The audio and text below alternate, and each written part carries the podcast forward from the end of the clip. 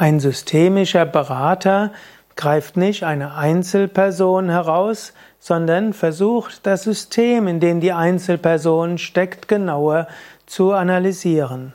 Systemischer Berater kann Einzelberatung machen, aber bezieht dabei das ganze System ein.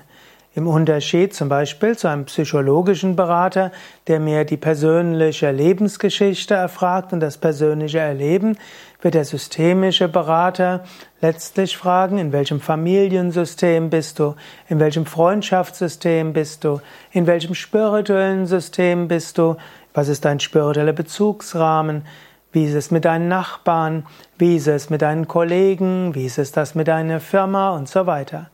Ein systemischer Berater sieht den Menschen als Teil von einem größeren System und will dem Menschen helfen von diesem größeren System aus.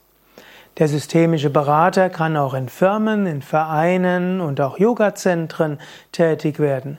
Er schaut sich die Beziehungen an zwischen den einzelnen Menschen in der Firma, in dem Verein, in dem Yogazentrum und eben auch die Beziehungen mit Außenstehenden. Vieles wird klarer, wenn man sich das System als Ganzes anschaut.